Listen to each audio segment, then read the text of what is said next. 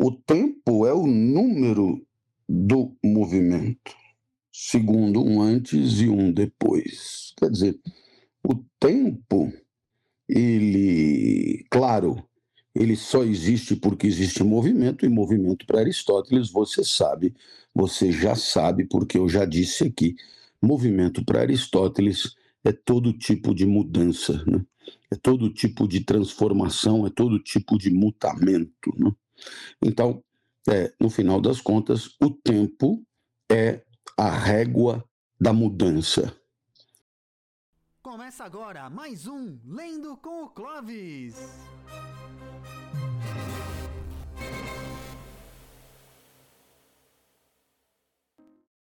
Fala pessoal, vamos chegando, vamos chegando. Olha, olha, aqui o fundão tá aberto.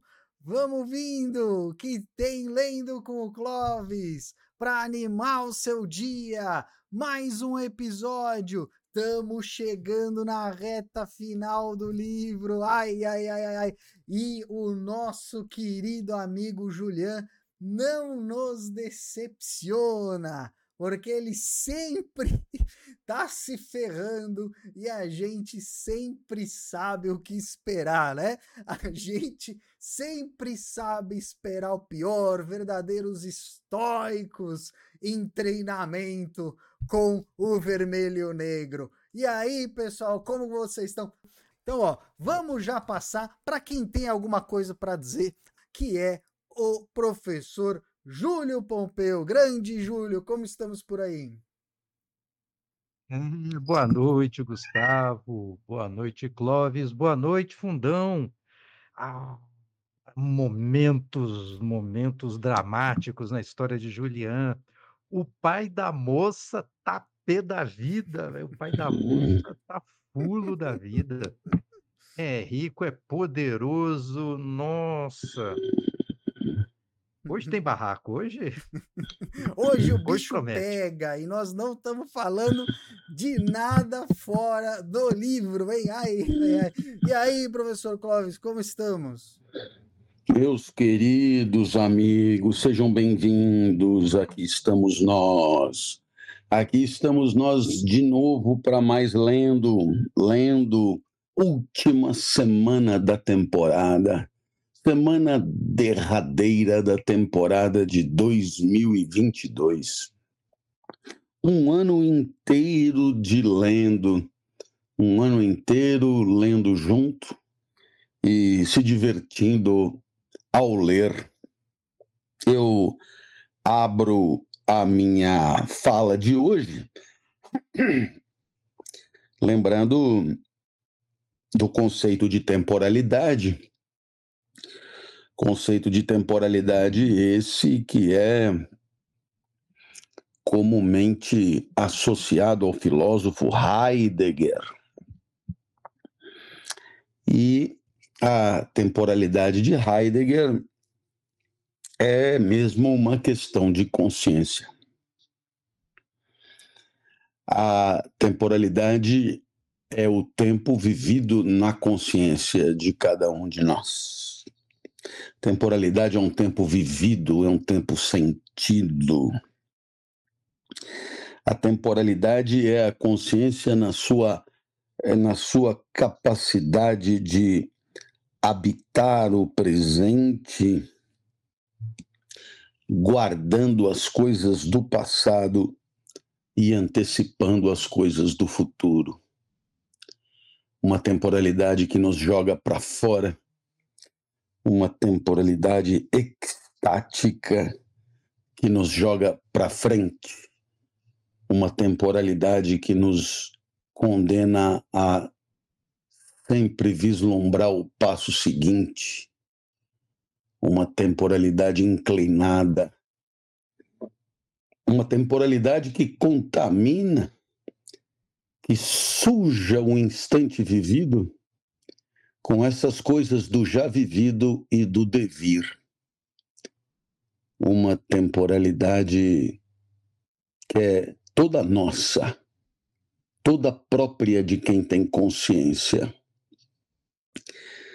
O Heidegger, quando fala de temporalidade, ele senta a borracha no Aristóteles, dizendo que o Aristóteles ele fez o conceito dele de tempo era um conceito que depois contaminou os conceitos de tempo que se seguiram, como Agostinho e Kant, Bergson, Diabo, dizendo que é, o conceito de Aristóteles era um conceito frio, objetivo, tempo do relógio, tempo público, tempo das horas, dos minutos, dos segundos, dos meses, dos anos.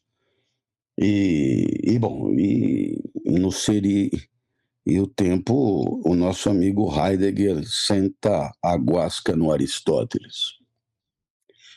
O problema é que quando você vai ler a física do Aristóteles, estranhamente, esquisitamente, você não encontra nada disso que Heidegger critica.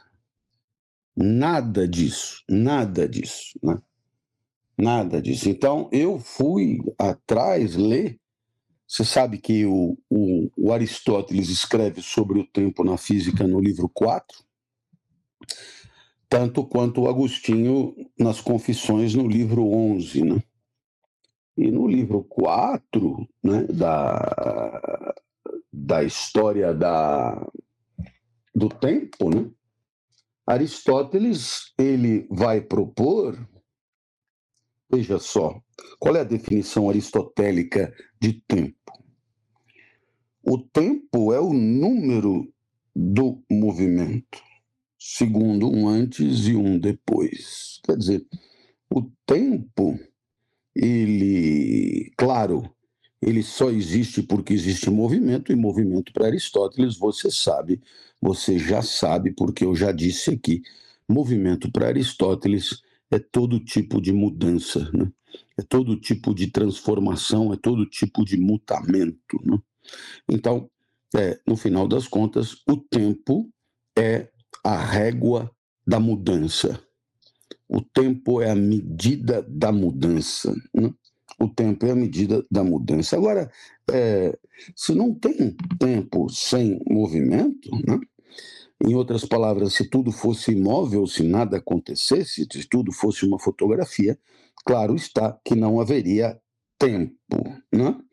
O problema é se nós temos cognição do tempo quando medimos o movimento e estabelecemos o que veio antes e o que vem depois, né? Mais ou menos assim, às duas e dez eu encontrei com Antônio Carlos e às duas e meia eu encontrei com o Francisco José. É, eu, eu, eu uso o tempo para medir e para indicar o que veio antes e o que veio depois. Veja só o que propõe Aristóteles o tempo, portanto, não se identifica com o movimento, mas existe enquanto o movimento tem um número, uma medida. Ora, é porque nós medimos o movimento, esta medida do movimento é o tempo. Agora eu te pergunto, ô mamão, ô mamão, eu te pergunto, se o tempo é a medida do movimento, quem é que mede? Hein, professor Júlio? Quem é que mede? Como é que pode ter medida sem o medidor? É. Quem mede? Quem? Raimundo Donato. Raimundo Donato. Ou seja, o tempo, diz Aristóteles, pressupõe a alma. O tempo pressupõe a alma. A alma, aliás, é o termo que Aristóteles usa para indicar consciência. O termo, o, o, tempo pressupõe a alma. Se não fosse a consciência, se não fosse a alma, não poderia haver tempo. Vamos imaginar alguém que levanta um problema. Escuta, meu amigo, se não fosse a nossa presença é, medindo, não poderia haver tempo ou haveria tempo mesmo sem homens no mundo, né? e mulheres também, é claro. Ora, o próprio Aristóteles responde, né? É, na impossibilidade que exista um sujeito que numere, um sujeito que meça, é impossível, é impossível que exista um objeto medido.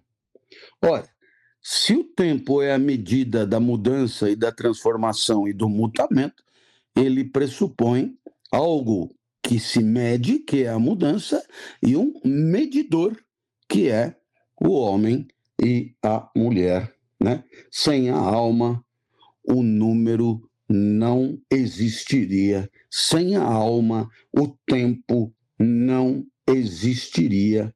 Né? É, só a alma na natureza é capaz de criar instrumentos de medição da mudança dela própria natureza. Por isso, meus queridos amigos, é, se o tempo é número e é medida do movimento, da mudança, isso requer que haja alguém que possa medi-lo, que possa fazê-lo, que possa criar a régua, que possa aplicar a régua. E, portanto, o tempo de Aristóteles é um tempo de alma, é um tempo humano, é um tempo de homens e mulheres que medem a mudança do mundo, é um tempo é, absolutamente tão atravessado pela consciência quanto é o conceito de temporalidade proposto por Heidegger. Por isso, na hora que Heidegger escreve no Ser e o Tempo que Aristóteles não entendeu nada a respeito do tempo, porque entende que para Aristóteles o tempo é uma medida objetiva, pública, asséptica e desumanizada das coisas, tenho para comigo que Heidegger não leu a mesma física, o mesmo livro 4 que eu tenho aqui em casa. Eis aí a deve ser diferente. É, deve ser diferente. Eu tenho, eu então, eu como já estou velho, não tenho por que ter medo, né? De dizer que você tem certas, tem certas, tem certas pessoas, certos nomes, certos pensadores que ninguém pode falar nada, ninguém pode falar nada. Né? É o, autoritari o autoritarismo da intelectualidade, assim, uma coisa absolutamente stalinista. A universidade é um espaço absolutamente autoritário, né? Se, dependendo de quem você for atacar, eu, eu, eu digo isso de peito aberto. Você sabe que é, é claro que cada instituição universitária tem seus ícones e seus dogmas, né? mas vai falar mal de Bakhtin em certos lugares é, do mundo universitário de comunicação para você ver o que te acontece. Né? Você perde até as cuecas, né? Vai falar mal. Então, é, é, é, é preciso entender que somos adestrados à idolatria. Eu, né? É, é, na, na, na hora que você fica muito em hospital, você perde a, a frescura, sabe? Então, cara pega e diz que Aristóteles não entendeu nada. Eu fui lá olhar o lugar que ele critica e, sinceramente, o que eu li é o contrário do que ele critica. Não, não, o tempo de Aristóteles é tão subjetivo quanto é o dele próprio. Então, não, não entendi. Aí você vai dizer, e professor Clóvis, o que, que isso tem a ver com o nosso programa Lendo com o Clóvis? Nada, nada a ver. Nichts, nichts, nada a ver, nada a ver. E por que, que o senhor falou então? Porque eu estudei mais do que muita gente aí que está me ouvindo, né? para os que estudaram mais do que eu, não sei o que estão fazendo aqui. E para os que estudarem estudaram menos, pois que sentem e anotem, porque não somos aqui menos stalinistas do que aqueles que nos formaram, não é? Muito bem. É... Júlio Pompeu, como vai, a, como vai a vida? Muito quente. O calor Muito. chegou em Vitória, finalmente. Olha, parece que virá uma onda de, de, de, de friaca é, de baixo para cima que vai congelar os fundilhos, viu? Até quarta-feira a temperatura em São Paulo diz que vai cair para 11 graus. Oh, que beleza. 11 graus em dezembro é, no mínimo, curioso, bizarro, esdrúxulo, É pitoresco. Eu não sei mais o que é esdrúxulo nesse mundo. Ah. Do jeito que as coisas andam. E depois possível. ainda tem gente que fala em aquecimento global. Aí, tá. Os caras querem o quê? Uma geladeira o tempo inteiro? Tá doido? Muito mundo bem, tá meus doido. Não, mas- a Manduá bater na porta de casa me trazendo um açaí, eu realmente não vou achar esquisito, entendeu? Não, não só trará, como mostrará a máquina do cartão de é? crédito.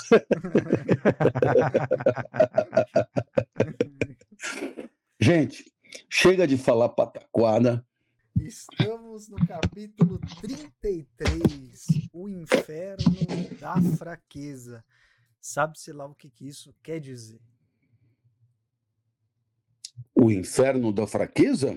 É, Ué, quer dizer que o in- inferno costuma ser coisa ruim, não é não? é, E fraqueza também. também não é lá muito bom, né? Então, seria é, a, a ruindeza da ruindade, né?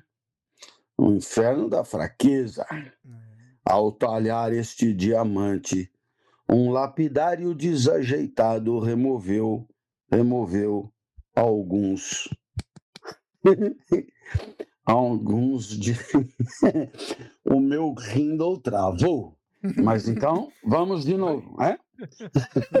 Ele travou no alguns, isso é foda pro leitor. No alguns, velho. Vamos de novo. Ao talhar este diamante, vírgula, um lapidário desajeitado removeu alguns de seus mais vivos brilhos. Na Idade Média? O que estou dizendo? Ainda sob Richelieu, quer dizer, até ontem, os franceses tinham a força de querer. Hum. Só posso deduzir que, segundo Mirabeau, alguém talhou as forças de querer dos franceses, né? Numa, num malabarismo desastrado de polimento. Acontece, viu? Acontece. A gente acha outro diamante e vamos que vamos. O importante é que daqui quatro anos tem mais, viu? Agora vai ter técnico estrangeiro, né? É muito importante porque, né? Sabe como é? Lá em outros países tem escola de educação física e os técnicos aprendem tática e tal. E, e não é aquele negócio, vamos lá agora, hein? Vamos que vamos, hein? Vamos aí. Bate Vamos palma, aí, bate né? palma. Vamos aí, né? Parece que lá tem escola, não sei para quê, velho, não sei para quê. Se agora a gente pode pegar um caminhão de dinheiro e pagar alguém de fora para nos comandar. Aliás, suplicar para que nos comandem de cima para baixo é algo que caiu no gosto da galera. Então, vamos lá. Julián encontrou o Marquês furioso. Ah, claro. O Marquês estava puto porque o Julián tinha comido a filha dele e não só tinha deixado a prova da bimbada, que é a gravidez. É, grave, grave. Julián encontrou o Marquês furioso. Furioso. Pela primeira vez na vida, talvez esse senhor foi grosseiro. Grosseiro. Ele oprimiu Julián com todos os insultos que lhe vieram aos lábios. Nosso herói ficou surpreso, impaciente, mas sua gratidão não foi abalada. Quantos belos projetos há muito acalentados nas profundezas de sua mente o pobre homem vê desmoronar em um instante. Mas devo responder-lhe meu silêncio aumentaria sua raiva. Devo responder-lhe, porque o meu silêncio aumentaria sua raiva. É, quer dizer assim, é melhor eu dizer qualquer porra, porque se eu ficar quieto, ele vai ficar mais puto ainda, né? A resposta foi fornecida pelo papel de tartufo. Não sou um anjo. Essa essa é bem bem conhecida. Eu sei que eu tenho meus defeitos. Inclusive eu não estou à sua altura. É melhor você procurar outro. Eu o servi bem, o senhor me pagou generosamente, fiquei grato. Mas tenho 22 anos. Nesta casa, meus pensamentos eram compreendidos apenas pelo senhor e por essa adorável pessoa. Monstro! gritou o Marquês. Monstro! Adorável, adorável, no dia em que a achou adorável, deveria ter fugido. Não, é ele mesmo falando ainda. Monstro! gritou o Marquês. Adorável, adorável. No dia que achou adorável, deveria ter fugido. Monstro, calhorda, libidinoso, despodorado. Eu tentei, Pedi então ao senhor para partir para o Languedoc. Cansado de andar furioso para lá e para cá, o marquês, dominado pela dor, atirou-se em uma poltrona. Julião ouviu-o dizer a si mesmo em voz baixa: Este não é um homem mau. Resta saber se ele disse mesmo. O Julião ouve tanta coisa que não, não sou para o senhor, exclamou Julian, caindo de joelhos. Mas ficou extremamente envergonhado com esse movimento e levantou-se. É um palhaço esse cara. Esse Julian é foda, velho. Caiu de joelhos e falou: exagerei, caralho. Além do que, machucou aqui, que merda. Levantou-se rapidamente. O Marquês estava realmente desvairado. Ao ver esse movimento, de novo começou a oprimi-lo com insultos atrozes e dignos de um cocheiro de fiacre. Eu não sei se é digno de um cocheiro de fiacre insultar ou ser insultado, né? Hum, Eu acho que é. de, de insultar mesmo. Ele está falando de vocabulário, de. Hum, hum. A, né, novi... é. a novidade desses palavrões era talvez uma distração. O Julião ouviu palavras ali que ele nem sabia que existiam. O que minha filha se chamará Madame Sorel? O que? Minha filha não será duquesa? Isso é que deve doer, velho. Você educa uma menina desde o berço para ser duquesa e ela vai dar para o filho do marceneiro. Isso, olha. Hum, para um marquês. Sempre que estas duas ideias se apresentavam com tanta clareza, Monsieur de la Mole era torturado e os movimentos de sua alma não eram mais voluntários. os movimentos de sua alma não eram mais voluntários. Quem, quem tinha esses negócios era Hobbes, né? Eu acho que Monsieur de la Mole é leitor do Leviatã. A minha vizinha começou a tocar piano. Não, mas fica bonito. Ah. Se não cair no direitos autorais, é. fica até que fica poético, fica bonito. Eu acho que é uma vingança. Bem na hora do Ela programa. deve ter pensado, vai começar esse cara com essa merda desse livro de novo. Eu vou foder com ele com o meu piano. É possível. Morava no Rio, tinha um, numa casa, tinha um vizinho, tinha uma banda, né? A banda ensaiava na casa dele. E os caras tentavam tocar Nirvana. Tocavam direitinho, assim, tocavam bem e tal. O problema é o seguinte, é que é ensaio, né. Então Hum, você escuta infinitas o vezes a começo mesma da coisa. mesma música 70 vezes, assim, É, né. é, é, é. Então, nossa. Não, é desesperador, é desesperador. Eh, Julian teve medo de que ele lhe batesse. Nos intervalos lúcidos e quando começava a se acostumar com sua desgraça, o Marquês dirigia a Julian censuras bastante razoáveis. Deveria ter fugido, senhor, disse-lhe. Seu dever era fugir, é o último dos homens. Você, Julian, é o último dos homens. Você é um rato. Você é um verme. Você é um, uma girárdia, um balantídeo, um excremento, um, uma poeira no vento. Julian aproximou-se da mesa e escreveu: A vida tem sido insuportável para mim há muito tempo. Ah, vá, realmente, também 22 anos, muito tempo. Coloco um termo nisso. Peço-lhe, senhor Marquês, que aceite, como uma expressão de gratidão ilimitada, minhas desculpas pelo constrangimento que minha morte em sua mansão pode causar. O cara engravida a filha ainda se mata. Isso é que aí sim é que. Aí é que é de fuder mesmo. Peço ao senhor Marquês que se digne de ler este papel. Mate-me, disse Julián, ou mande matar-me pelo seu criado de quarto. É uma hora da manhã. Vou dar um passeio no jardim em direção ao Muro dos Fundos. Vá para o inferno, gritou-lhe o Marquês quando ele estava saindo. Entendo, pensou Julián. Ele bem que gostaria de poupar ao seu criado o trabalho de me matar. Que ele me mate, paciência, é uma satisfação que lhe ofereço.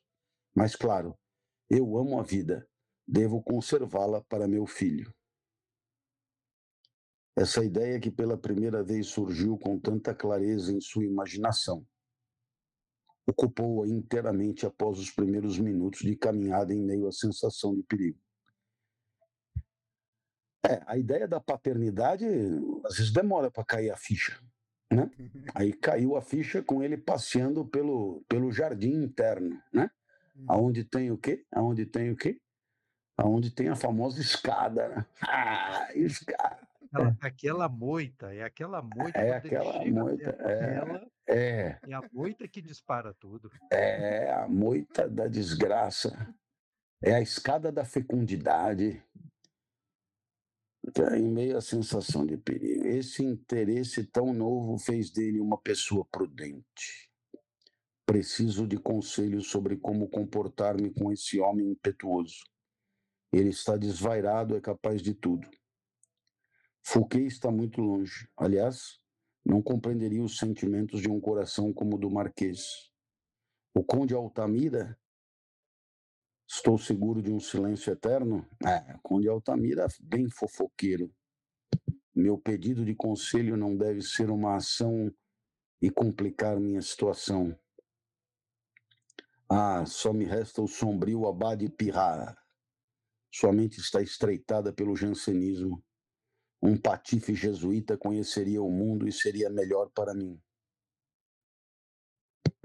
O senhor Pirra é capaz de me bater diante da mera enunciação do crime. O gênio de Tartufo veio em auxílio de Julián. Escuta, ele fala tanto do Tartufo que nós temos que criar um programa à parte para ler os livros recomendados pelos autores, não acha? Seria interessante. Não é? Então, por exemplo, o, o, o Stendhal, ele já é a quarta ou quinta vez que ele cita o Tartufo de Molière. E o Tartufo de Molière, aqueles que se derem ao trabalho de ir à internet, pelo menos tinha uma aula minha sobre o Tartufo lá, mais ou menos razoável. Era um livrinho legal de ler, né? Agora, eu não sei se esses. Ah, era só áudio, né, Gustavo? Uhum. Bem, irei confessar-me a ele. Foi a última resolução que tomou no jardim depois de ter caminhado por duas longas horas. Quer dizer, o cara não, também não matou em duas horas, né? Não, é, já, já deu tempo, né? Sou o prazo. É, não achava mais que poderia ser surpreendido por um tiro de espingarda. O sono começava a dominá-lo. Ah, eu tenho uma coisa, eu tenho que interromper para dizer agora. Eu tenho que me interromper para dizer agora. Opa! O nosso amigo Paulo Henrique, que se encontrou comigo neste final de semana, e que me trouxe guloseimas da Mazé. Grande empresária mineira, talentosíssima nos doces, os melhores doces caseiros do mundo, pediu para dar de presente a Júlio e a Gustavo Opa, uma, uma compota que estão aqui em minhas mãos. Aê, Portanto, é o primeiro encontro a Doces da Mazé. A Mazé tem o carro forte dela, é um abacaxi artesanal que ela faz maravilhoso, cristalizado, em épocas natalinas, mas ela tem um doce que eu nunca vi em nenhum outro lugar, que é a jabuticaba em calda, né? Compota de jabuticaba. É estupendo, estupendo, estupendo. As geleias são todas maravilhosas, então muitíssimo obrigado, pela, Poxa, pelo, obrigado. Pelos, pelos, presentes.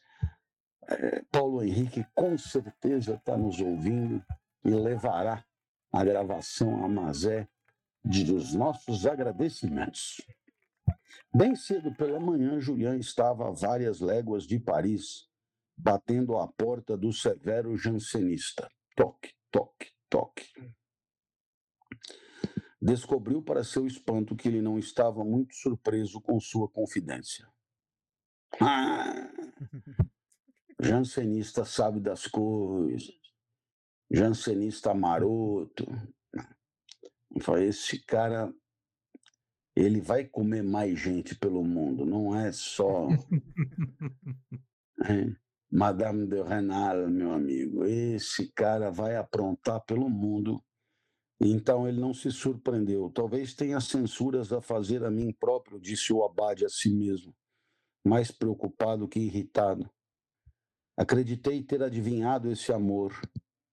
Minha amizade por você, pobre infeliz, impediu-me de avisar o pai. Ah, ele, ele se lamentou, devia ter avisado o pai: olha, esse menino é um problema. Esse menino não pode deixar uma escada num jardim que ele apronta. Ele esse, sobe de pistola ele na mão. Sobe... esse menino é fogo, eu devia. O que ele vai fazer? Julian disse-lhe ansiosamente. Ele amava o abade nesse momento e uma cena lhe teria sido muito dolorosa. Vejo três possibilidades, continuou Julian. Primeiro, Monsieur de la Mole pode me matar. E contou a carta de suicídio que deixara com o Marquês. Segundo, fazer-me de alvo para o conde Norbert, que me desafiaria para um duelo. Você aceitaria? disse o abade furioso e levantando-se. Não me deixou terminar. Certamente eu nunca atiraria no filho do meu benfeitor. Terceiro, ele pode me afastar. Se ele me disser, vá para Edimburgo, vá para Edimburgo. É, vá para Edimburgo, para Nova York, obedecerei.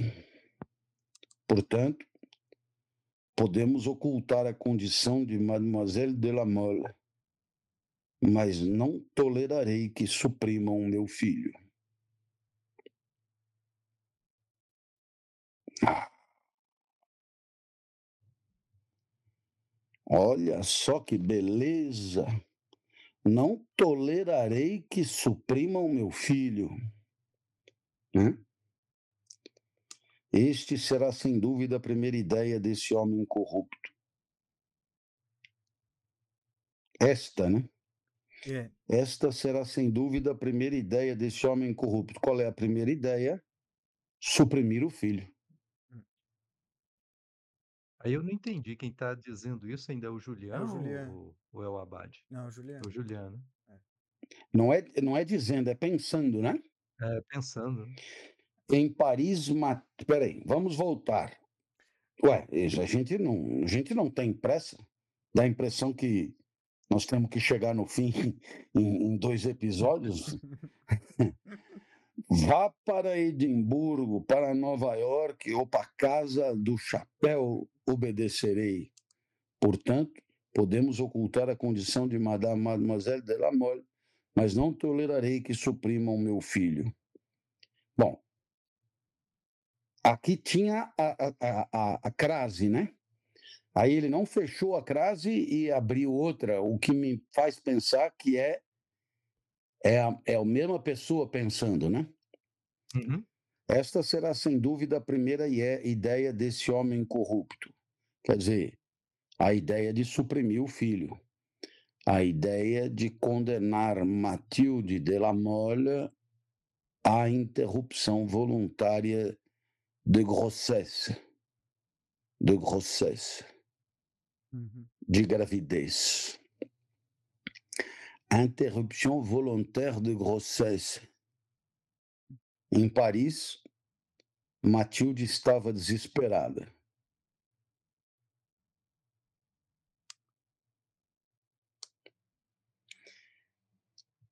Esse é o tipo de.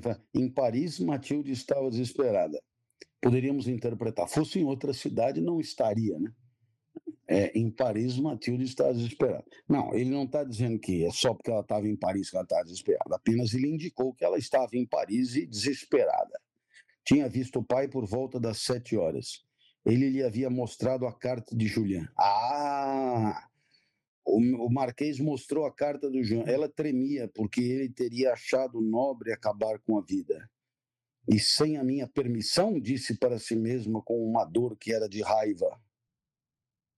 Se ele estiver morto, morrerei, disse ela ao pai. O senhor será o causador da morte dele. Talvez poderá se alegrar com isso, mas juro pelos seus antepassados. Juro por Arquibaldo de la Mole. Juro por Geoffroy de la Mole. Primeiro vou chorar e ser publicamente a viúva Sorrela. Enviarei minhas comunicações de falecimento. Pode contar com isso. Ou depois, o senhor não vai esperar que eu seja pusilânime nem covarde. Seu amor ia à loucura. Por sua vez, Monsieur de la Mole ficou perturbado. Ele começou a encarar os eventos com algum raciocínio. É, porque também o cara tem muito a perder. É que, na verdade, quem tem mais a perder, né? E você, Verdade. sa- é, e quem tem, tem medo, né? Na hora do almoço, Matilde não apareceu. O Marquês viu-se livre de um peso imenso e, sobretudo, lisonjeado ao perceber que ela nada dissera à mãe. Julian desmontou do cavalo.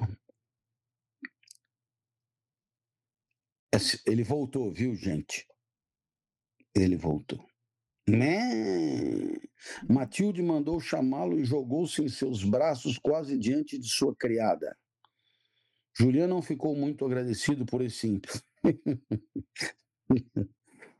Julian não ficou muito agradecido por esse ímpeto. Saía muito diplomático e calculista de sua longa conferência com o abade Pirrar. Sua imaginação fora apagada pelo cálculo das possibilidades. Matilde, com lágrimas nos olhos, disse-lhe que tinha visto sua carta suicida. Meu pai pode mudar de ideia, por favor. Eu lhe imploro que parta agora mesmo para Villequier. Monte de novo no seu cavalo e saia da mansão, antes que nos levantemos da mesa. Como Julian não abandonava o ar surpreso e frio, ela teve um acesso de lágrimas. Deixe-me cuidar de nossos problemas, ela gritou com impetuosidade, abraçando-o. Sabe muito bem que não é voluntariamente que me separo de você. Escreva sob a responsabilidade de minha criada, que a escrita seja de mão estranha. Vou escrever muito para você. Adeus. Fuja. Fuja. Fuja. Fuja daqui. Salve-se. Não se deixe matar. Esta última palavra feriu Julián. Mas ele obedeceu. É fatal, pensou ele, que mesmo no seu melhor momento, essas pessoas encontrem o segredo para chocar-me. Matilde resistiu firmemente a todos os planos prudentes do pai. Nunca quis estabelecer a negociação em outras bases que não estas. Ela seria Madame Sorel e viveria pobremente com o marido na Suíça ou com o pai em Paris recusava com todas as letras a ideia de um aborto. Recusava com todas as letras a ideia de um aborto. Então, a possibilidade de calúnia e desonra começaria para mim. Dois meses depois do casamento, estarei viajando com meu marido e será fácil presumir que meu filho nasceu na época adequada a princípio acolhida com rompantes de raiva, essa firmeza acabou por gerar dúvidas no Marquês. Em um momento de ternura, ele lhe disse: Veja, aqui tem um título de 10 mil libras de renda. Mande-o ao seu Julián e que ele me ponha logo na impossibilidade de tomá-lo de volta para obedecer a Matilde, de que ele conhecia o amor pelo comando,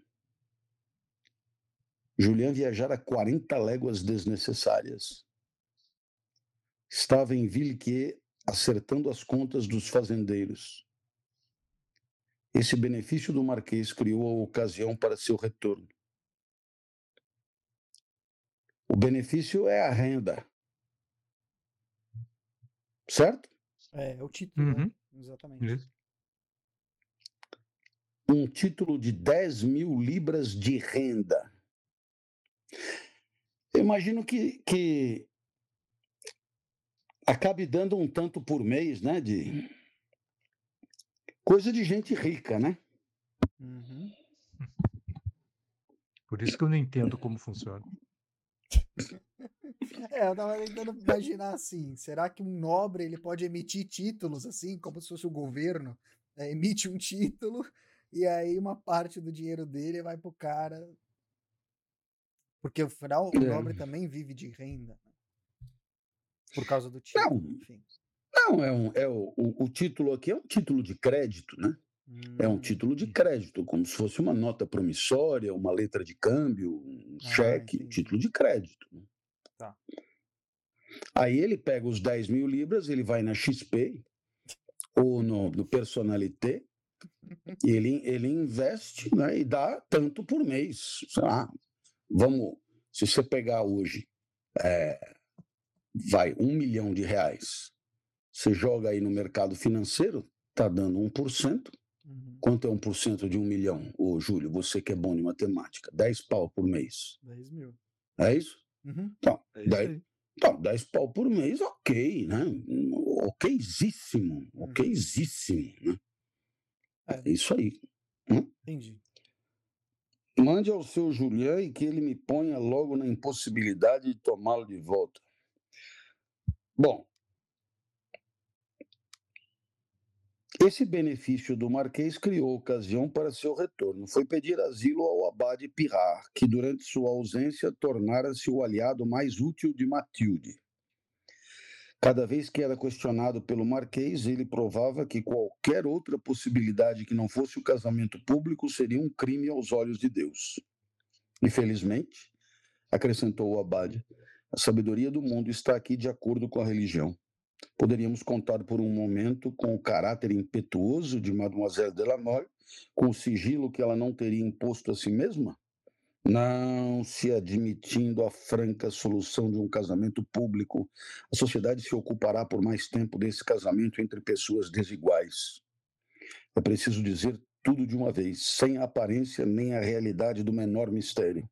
É, mas notícias, todas elas juntas, conselho de Maquiavel, sabiamente explicado pelo livro Somos Todos Maquiavélicos, do professor Júlio Pompeu.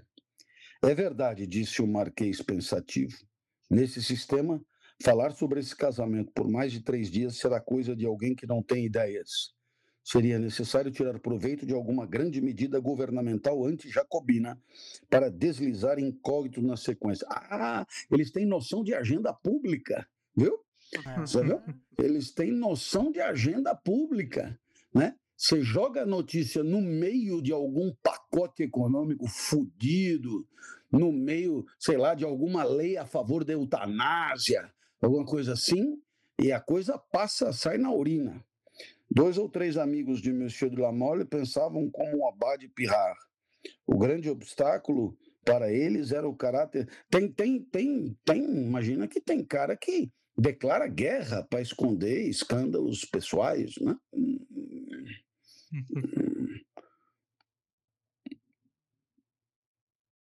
Mas depois de tantos belos argumentos, a alma do Marquês não se acostumava a renunciar à esperança do tamborete para a filha.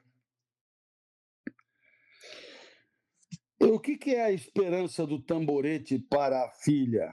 É o taburé no original, Refere-se aos assentos que eram reservados apenas à alta nobreza na corte de Luís XIV. Ah, se Matilde se tornasse uma duquesa, como ansiava o pai, ela teria esse privilégio, o privilégio do taburé. Agora, o problema é que casada com o nosso amigo Julian, nem taburé, nem frescobol, nem peteca, nem porra nenhuma, né?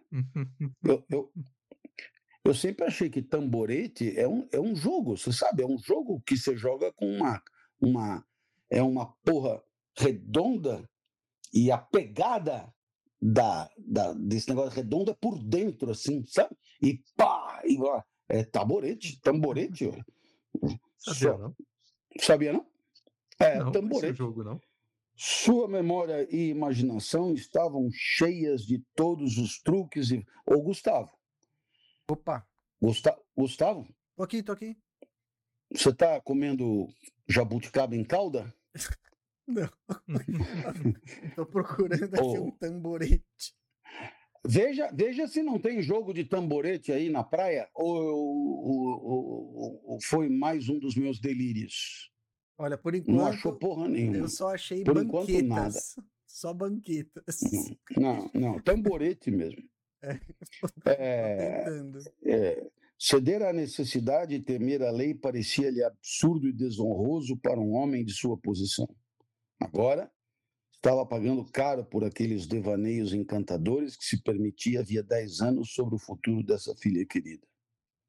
Quem poderia ter previsto isso? Dizia para si mesmo. Ah, é mais ou menos como tomar um gol de contra-ataque faltando quatro minutos. Quem poderia quem poderia prever isso, né? É, não tinha como saber, não tinha. É. Essas coisas. Uma, uma moça de caráter tão altivo, de gênio tão elevado, mais orgulhosa que o orgulho que eu, do nome que tem, cuja mão foi facilitada, foi me pedida antecipadamente por todos os mais ilustres da França, é preciso renunciar a qualquer cautela. Este século foi feito para confundir tudo. Estamos marchando para o caos. E tamborete, no original, refere-se aos assentos reservados à mais alta nobreza. Mas eu já joguei em Santos tamborete, ou eu não me chamo, né? Eu. Ah!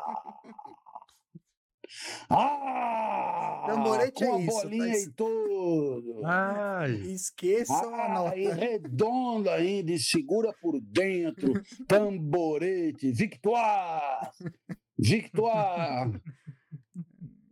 Isso é lembrança de meio século, meu amigo. Porque É. devo ter jogado o tamborete há meio século. Meio século. Capítulo 34. Um homem de espírito. Bom. Vamos avançar mais um tiquinho, não? Opa, vamos. vamos. Vambora. O prefeito, dando um passeio a cavalo, disse a si mesmo: Que prefeito? Que porra de prefeito, velho? Por que eu não deveria ser ministro? Presidente do conselho, duque? Eis como vou fazer a guerra. Por esse meio, colocaria os inovadores na prisão. Ele também não gosta de inovação. Muito bem. Muito bem. Nenhum argumento é válido para destruir o império de dez anos de devaneios agradáveis. Nenhum argumento é válido para destruir o império de dez anos de devaneios agradáveis. O nosso amigo Marquês, durante dez anos, imaginou a filha duquesa. Agora vem um corno de um filho de um serralheiro para fuder com tudo, velho. O Marquês não achava razoável ficar zangado, mas não conseguia se resolver a perdoar. Se esse Julián morresse por acidente, dizia por vezes a si mesmo. Sabe como é? Acidente. Eu me lembro do meu amigo Avelino, quando ele fazia cobranças por telefone. Nome fictício, nome Ele fictício, tá, gente? Sei aonde seus filhos estudam e sabe como é. Árvores caem, árvores caem. Assim, essa imaginação entristecida encontrava algum alívio em perseguir as quimeras mais absurdas. Essa imaginação entristecida encontrava algum alívio em perseguir as quimeras mais absurdas. Elas paralisavam a influência dos sábios raciocínios do Abade Pirrar. Um mês se passou dessa forma sem que a negociação desse um passo. Nesse assunto de família, como nos de política, o Marquês tinha ideias brilhantes, com as quais se entusiasmava durante três dias. Então, um plano de conduta não o atraía porque era apoiado em bons raciocínios. Mas os raciocínios encontravam graça em seus olhos apenas na medida em que apoiavam seu plano favorito. em outras palavras, o argumento está a serviço dos afetos e não o contrário. O, bom argumento é aquele que me alegra. Durante três dias trabalhava com todo o ardor e o entusiasmo de um poeta para conduzir as coisas a uma determinada posição. No dia seguinte, não pensava mais a respeito. A princípio, Julián ficou desconcertado com a lentidão do marquês, mas depois de algumas semanas começou a adivinhar que Monsieur de la Mole não tinha nenhum plano fixo para o caso. Madame de la Mole e todas as pessoas da mansão acreditavam que Julián estava viajando na província para administrar as terras. Ele estava escondido no presbitério do Abade Pirrar e via Matilde quase todos os dias. A cada manhã, ele ia passar uma hora com o pai. Desculpa, ela ia passar uma hora com o pai.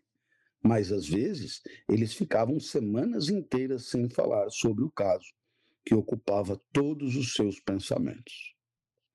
É, costuma acontecer quando o assunto é espinhoso, a tendência de não querer falar nisso é enorme. Eu sou o rei de fugir do que me aborrece. Não quero saber onde está esse homem, disse-lhe um dia o marquês. Envie-lhe esta carta. Matilde leu. As terras do Languedoc rendem 20.600 francos. Dou 10.600 francos para minha filha e 10 mil francos para Monsieur Julien Sorel. Fica claro que faço a doação dessas próprias terras. Faço a doação das próprias terras. Diga ao tabelião para redigir duas escrituras separadas de doação e trazê-las para mim amanhã. Depois disso, não há mais relações entre nós. Ah, Senhor, como eu poderia esperar que tudo isso acontecesse? O Marquês de la Mole. Muito obrigada, disse Matilde alegremente.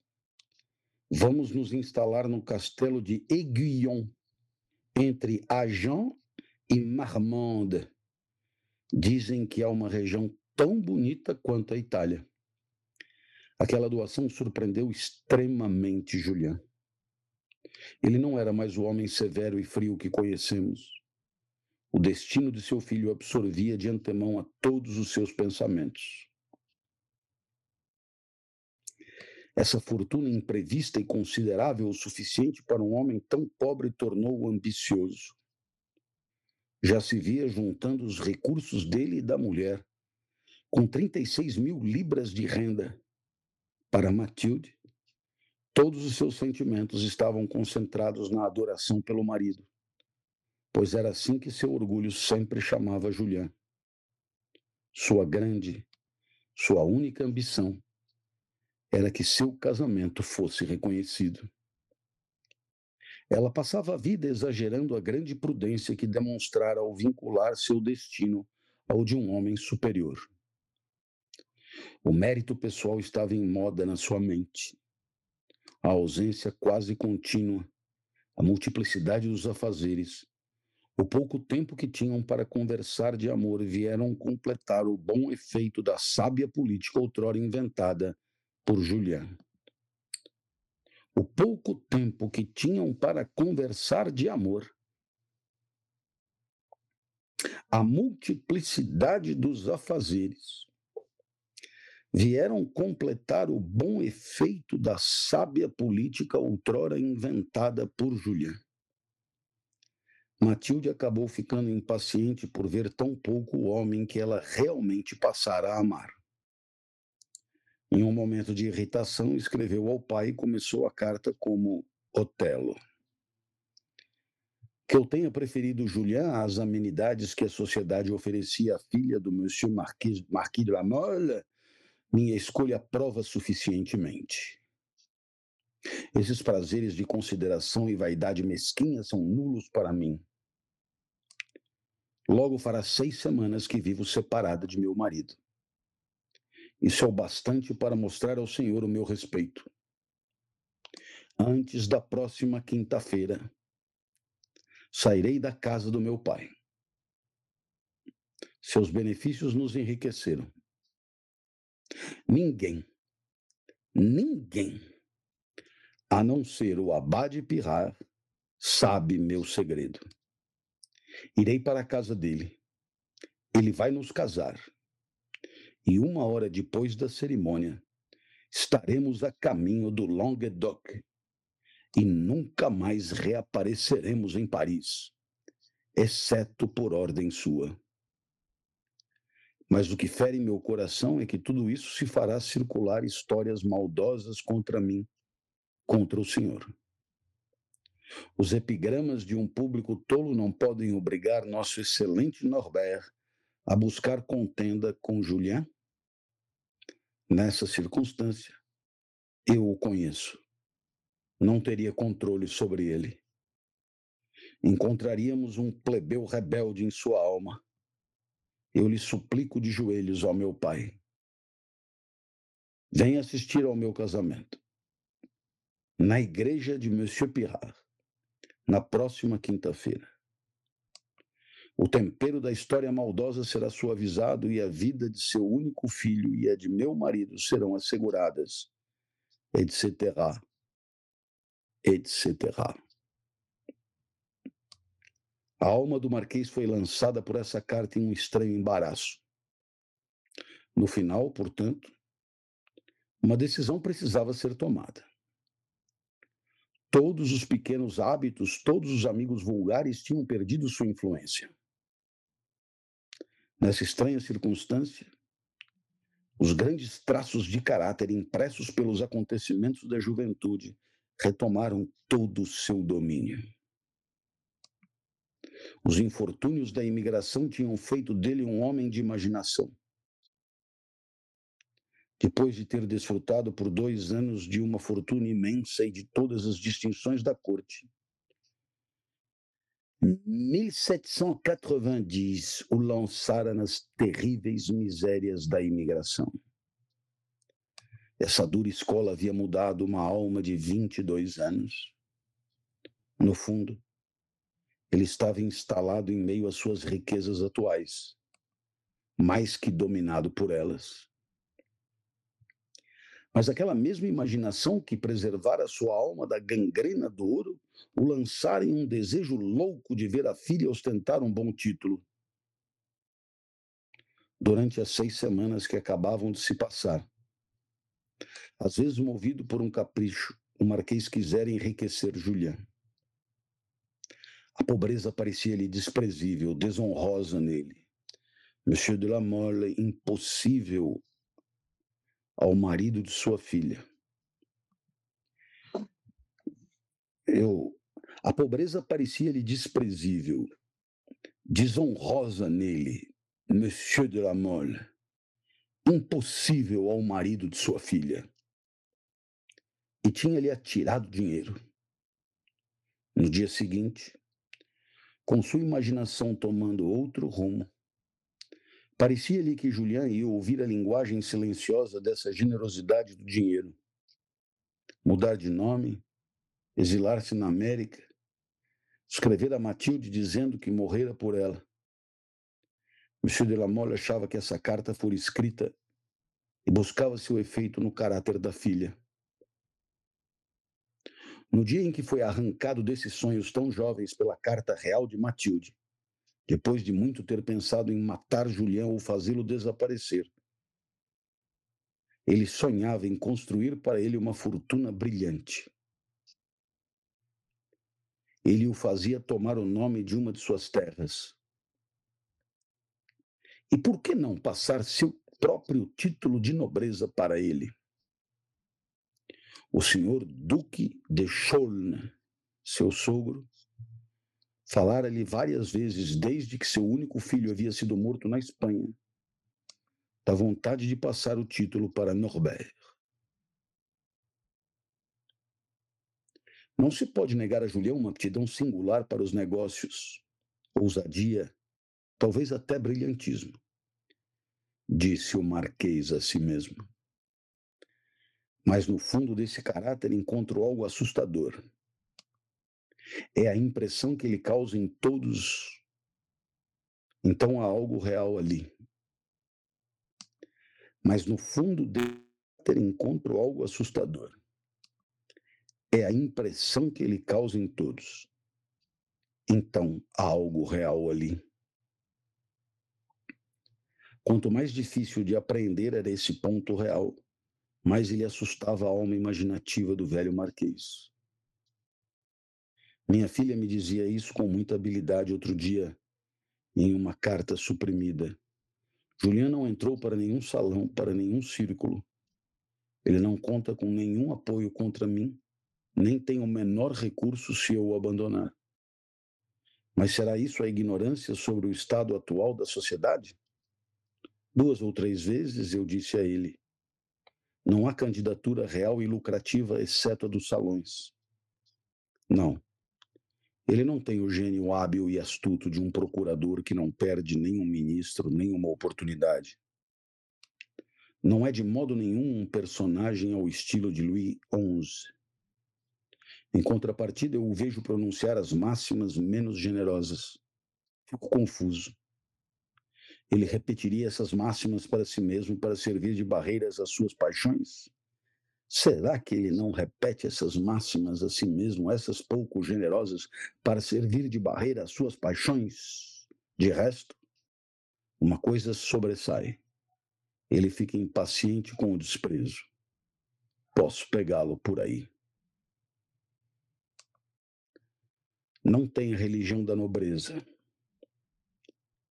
Não tem religião da nobreza, é verdade. Não nos respeita instintivamente. É um defeito. Mas, enfim, a alma de um seminarista deveria ser impaciente apenas pela falta de diversão e dinheiro. Ele, bem ao contrário, não consegue suportar o desprezo por preço algum. Pressionado pela carta da filha, Monsieur de la Mole viu a necessidade de se decidir. Enfim, eis a grande questão. A ousadia de Julian foi tão longe a ponto de comprometer-se a cortejar minha filha, porque sabe que a amo acima de tudo e que tenho cem mil escudos de renda? Matilde afirma o contrário. Não. Meu Julian, este é um ponto sobre o qual não quero me iludir. Não, meu Julian, este é um ponto sobre o qual não quero me iludir. Houve um amor verdadeiro, imprevisto, será? Ou um desejo vulgar de ascender a uma bela posição? Matilde é clarividente. Sentiu a princípio que essa suspeita poderia destruir a imagem dele junto a mim. Daí essa confissão. A de que ela se atreveu a amá-lo primeiro. Uma jovem de caráter tão altivo teria se esquecido a ponto de fazer avanços materiais? Estreitá-los nos braços no jardim, uma noite, que horror! como se ela não tivesse tido uma centena de maneiras menos indecentes de deixá-lo saber que o distinguia. Quem se desculpa acusa. Desconfio de Matilde.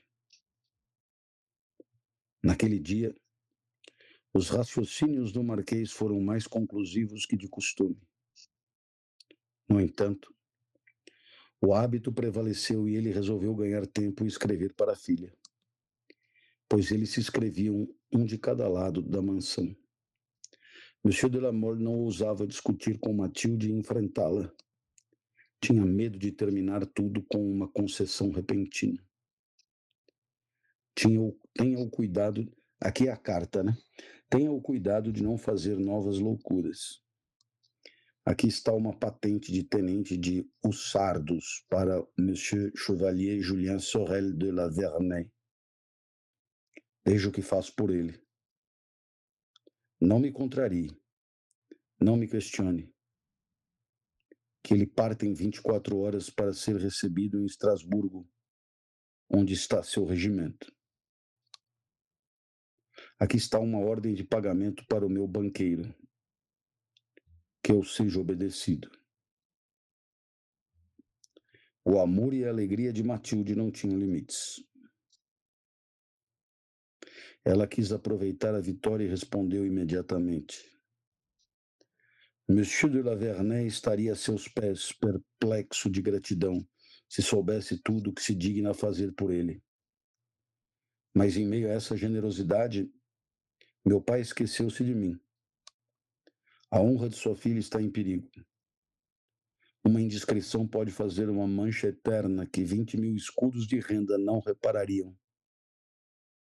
Mandarei a patente ao, a Monsieur de la Vernay, somente se me der sua palavra de que, no decorrer do próximo mês, meu casamento será celebrado publicamente em Villequier. Logo após esse período, que imploro que não seja ultrapassado, sua filha só poderá aparecer em público com o nome de Madame de la Vernay. Como lhe agradeço, querido papai, por ter me poupado desse nome de Sorel, etc., etc. A resposta foi inesperada. Obedeça ou desistirei de tudo. Trema, jovem imprudente. Ainda não sei o que é o seu Julián. E você mesma sabe menos que eu. Que ele vá para Estrasburgo e pense em andar direito. Farei conhecer meus desejos daqui a 15 dias. Essa resposta firme surpreendeu Matilde. Não conheço Julián? Esta frase lançou em um devaneio que logo terminou com suposições mais encantadoras. Mas ela acreditava que eram verdadeiras. O espírito do meu Julián não vestiu o pequeno uniforme mesquinho dos salões. E meu pai não acredita em sua superioridade, precisamente por causa daquilo que a comprova. Porém, se não obedeço a essa inclinação de caráter, vejo a possibilidade de uma cena pública. Um escândalo abaixa minha posição no mundo e pode me tornar menos amável aos olhos de Julián. Depois do escândalo, pobreza por dez anos e a loucura de escolher um marido por causa de seu mérito só pode ser salva do ridículo pela mais brilhante opulência. Se eu morar longe do meu pai na sua idade, ele pode me esquecer. Norbert vai se casar com uma mulher amável, inteligente.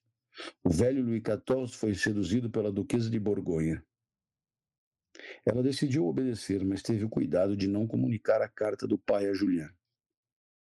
Seu caráter feroz poderia ter sido levado a alguma loucura. À noite, quando disse a Julián que ele era tenente dos Ussardos, a alegria dele não teve limites. Pode-se imaginá-la pela ambição de toda a sua vida e pela paixão que agora sentia pelo filho. A mudança de nome o surpreendeu. Afinal, pensou ele, meu romance acabou e o mérito é só meu. Eu soube como me fazer amado por esse monstro do orgulho. Acrescentou olhando para Matilde. Seu pai não pode viver sem ela, nem ela sem mim. Eita! Meu amigo. Agora, é. Julián é tenente dos Ussardos, tem um regimento, vai para Edimburgo. O homem está com tudo e não está prosa. Uhum. Cavaleiro de Velquier. Ulala. Bom. Monsieur de Lavernay. Chevalier de Lavernay. Ah, é, Chevalier de Lavernay, isso mesmo. Né? Chevalier de Lavernay. Uhum. Exatamente. Bom, meus queridos, chegamos no capítulo 35 com distinção. Uhum. É...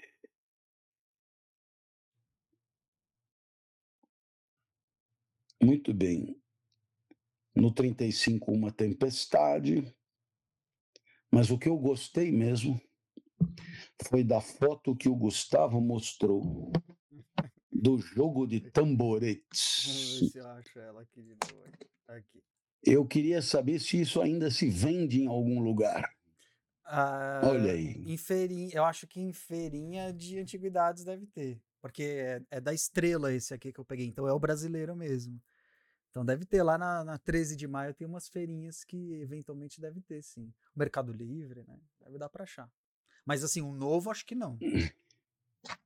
Ah, eu tenho certeza que os nossos queridos ouvintes acharão no Mercado Livre, no, no, nos mercados presos da vida, no, aonde quer que seja, acharão o quê? Acharão um jogo de tamboretes. E aí então todos nós faremos uma imensa vaquinha e compraremos um jogo de tamboretes para jogar, você não sabe onde. Em, em Vitória, na praia, bem na frente da rua do Júlio Pompeu, entendeu?